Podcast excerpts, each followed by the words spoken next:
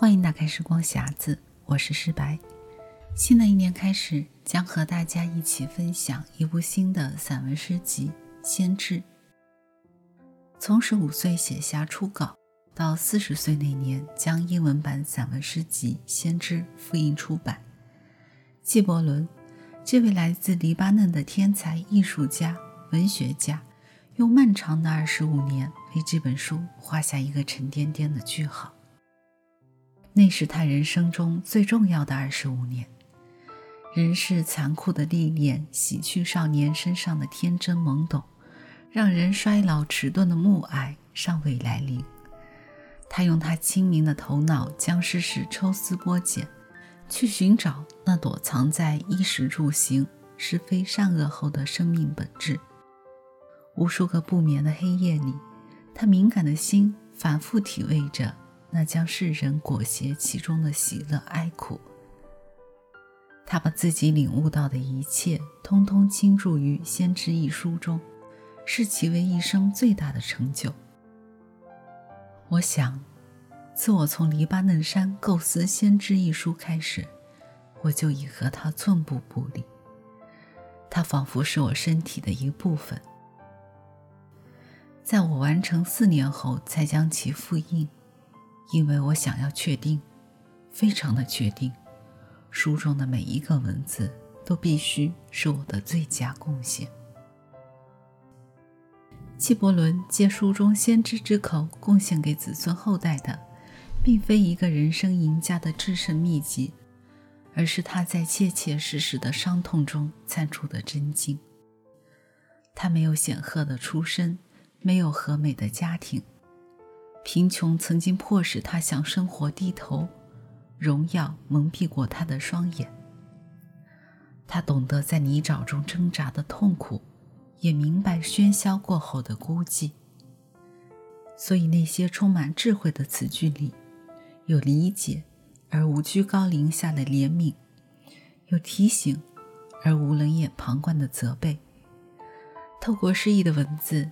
读者看到的纪伯伦像一个平和的老者，在无数次鄙视自己后，决定同灵魂和解，已然洞悉了一切，却仍选择接纳和热爱这个不完美的世界。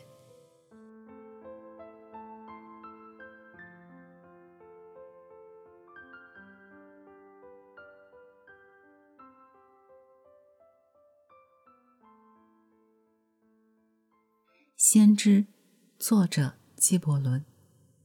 第一章，船来了。在当代的曙光下，被拣选与受爱戴的艾玛斯达法，在奥菲利斯城等待船来接他返回出生之岛，已历十二个寒暑。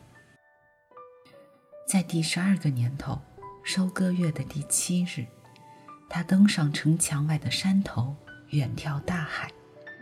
他看到他的航船正从雾霭中驶来，他豁然敞开了心扉，喜悦奔腾，直达海上。他闭起双眼，在灵魂的静默处祈祷。然而，在他走上山头时，却有一阵悲哀袭来。他默想：我如何能平静地离去，不带走一丝哀愁？不，我无法不带着精神上的创伤离开此城。在此城中，我经历了痛苦串起的白昼和孤寂坠沉的夜晚。试问，谁能了无牵挂地摆脱痛苦和孤寂呢？街道上铺陈着我的思念，山林间穿梭着孩童们赤足行进的身影。我无法全无伤痛地从这些事物中悄然隐退。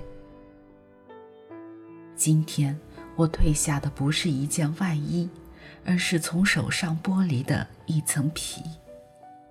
置诸身后的也并非关怀而已，乃是一颗用饥渴凝聚起来的甘甜之心。然而，我不能再迟疑了。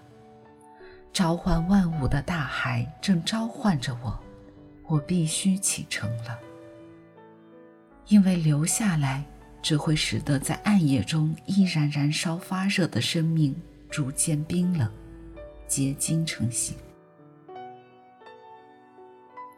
倘若能将这一切带走，我该会多么高兴！然而，我怎么能够？唇齿赋予身影飞翔的羽翼，而身影无法携唇齿同行。必得独自翱翔天际，燕鸟必得离开窝巢，独自振翅，以期横越旭日。现在，他已行至山下，再次转身望向大海，看见他的船正泊进港口，船首四周站立着来自故乡的水手，他的心灵高唱着。我先人的子孙，浪涛的骑士，你们曾在我梦中航行多次，而今在我苏醒时，却是另一个更深梦境的开始。你们翩然来到，我已准备好离去，渴望的心早已扯满帆，等待风起。只要在这沉静的气氛中再吸一口气。只要向后再投注爱恋的一瞥，我就加入你们，成为水手中的一员。而你，广袤的大海，不眠的母亲，你将是河流与溪涧唯一的安详与自由。这小溪只要再蜿蜒一回，在林间再低吟一曲，然后我就能奔向你。就像一滴自由的水滴，融入广袤无垠的大海。他走着，看到远处的男男女女，从田里和葡萄园里快快地奔向城门。他听到他们喊着他的名字，并在田野间奔走相告他的船即将到来的消息。他对自己说：“离别之时。”是否即是重聚之日？我的黄昏可算是我的黎明。我能为那些放下耕田离去、停下酿酒转轮的人们奉献什么？该以心灵为树，采些累累果子与他们分享吗？我的愿望该如泉涌，然后倾满他们的杯盏吗？我是能让那只全能的手来撩拨的竖琴，还是一管能让它的气息吹掠的长笛？我是禁忌的追寻者，而在禁忌中，我究竟寻获了什么？竟是我自信的失语。若说这是我的丰收日。那我又是在哪个不复记忆的季节，哪块田地上播撒的种呢？若说此刻是该高悬我的明灯之时，那燃烧在其中的火焰并不是我点燃的。我举起的灯空虚而黑暗，为它注满灯油、燃亮它的，是守夜者。他开口述说这些，然而闭口不谈的事却更多，只因他是一个无法说出自己深层秘密的人。他一进城，众人齐拥向他，万众齐声的呼喊他。城中的长者跨前站定，说道：“请不要走，你是我们黄昏中的正午。”你的青春赋予我们梦想的梦境，在我们里面，你绝非陌生人，也不是过客，而是我们的子弟，我们挚爱的人。请不要让我们的眼睛因可怜你的面容而酸痛。男祭司和女祭司皆对他说：“现在，不要让海浪隔开我们。”而使你在我们之中所度过的时光，仅仅成为追忆。你的精神曾与我们同行，你的身影曾是我们脸上闪烁的光。我们是如此的爱你，然而我们的爱是罩着面纱的无言之爱。但现在，这原本无言的爱在你面前呼喊出声，并且即将在你面前展现。爱的体认，只有在别离之际才知其深。旁人也来求他，但他并不作答，仅低垂着头。站立在他四周的人，看见他晶莹的泪珠滴洒在胸前。他和人潮一起涌向殿前的大广场。此时，神殿中走出来一名名叫埃尔米特拉的女预言家。她极其温柔地看着他，因为在他进城的第一天，这女子即来寻找他，并成为他的第一位信徒。他欢呼祝贺道。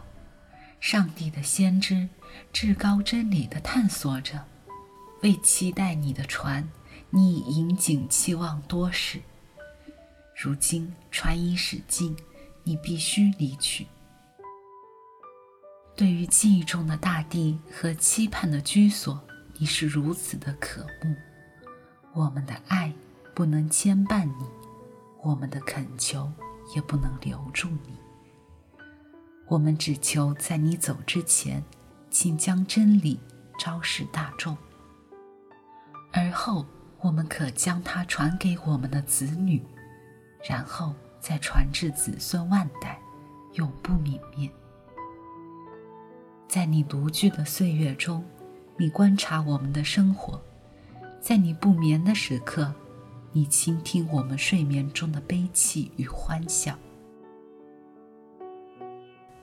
现在，就让我们认清自己的面目，并将你对生死之间的一切看法都告诉我们。